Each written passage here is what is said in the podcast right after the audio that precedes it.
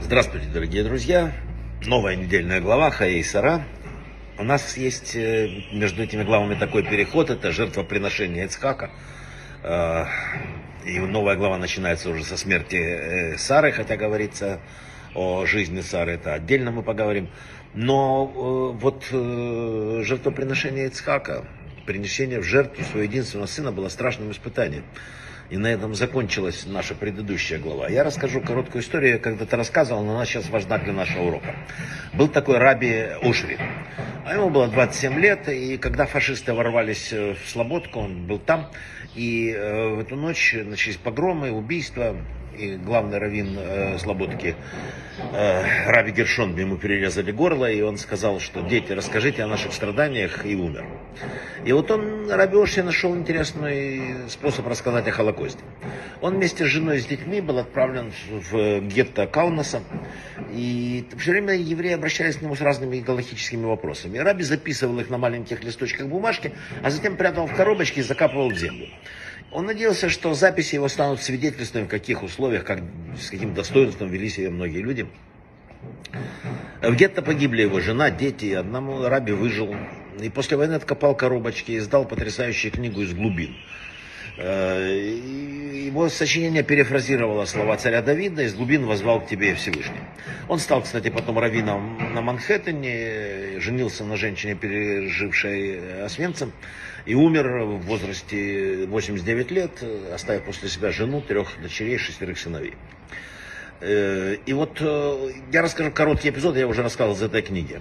Он сказал, что к нему пришел человек, они, он был единственный раввин в лагере, и говорит, что мой сын единственный, его схватили, он, капа и полицейские, и заперли в группу, которую утром отправляют э, в крематорий.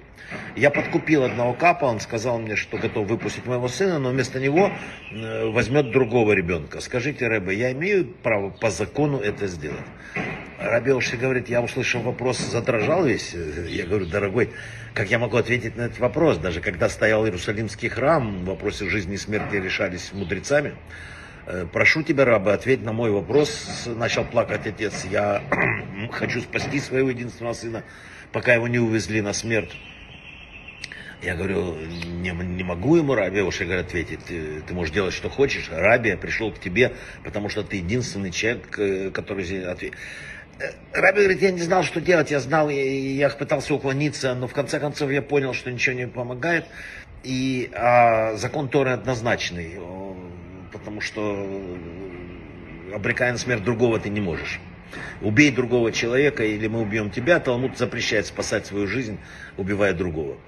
И он говорит, я сказал этому человеку, закон разрешает тебе не выкупать сына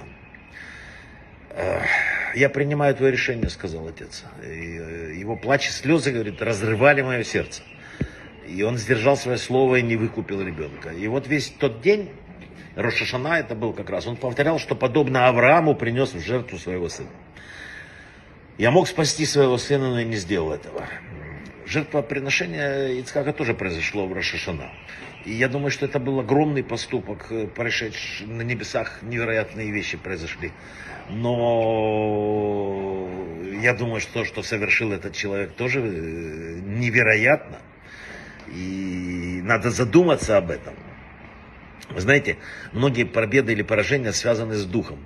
Рассказывают короткую историю, когда была прошлая Ливанская война, захватили террористов в плен, уже закончилось, он понимал, что... И он пишет потом воспоминания, он говорит, я, считаю, я бы знал, что все закончено, что уже с десятки лет нас не... И тут стоит мой конвоир и, и ест, а был э, Пейсах, и ест э, питу. Я ему говорю, что вроде же евреям вам нельзя есть питу в этот день. А он смеется, говорит, меня это не касается. И в этот день, говорит террорист, я понял, что не все потеряно. Я понял, что надо бороться, что мы еще можем победить. Понимаете, как наша как бы, слабость в каком-то духовном вопросе поднимает силу зла. Сейчас все самопожертвование. Говорят, самопожертвование Авраама. Сейчас все самопожертвование. Сегодня э, пойти в микву женщине самопожертвование, свечи зажечь, мужчине пойти в синагогу. Все самопожертвование. Но мы должны за этим самопожертвованием идти, потому что люди перед нами шли намного больше, а мы что, не можем поднять свой зад, чтобы пройтись утром в синагогу. Поэтому сегодня также все зависит от нас, как и тогда. Все зависит от тебя, вот конкретного тебя, который слушает наш урок. Ты можешь улучшить этот мир или ухудшить. Ты можешь его убить, а можешь и наоборот. Поэтому, чтобы наши враги не могли поднять голову, мы сами должны правильно себя вести. Брахава слуха.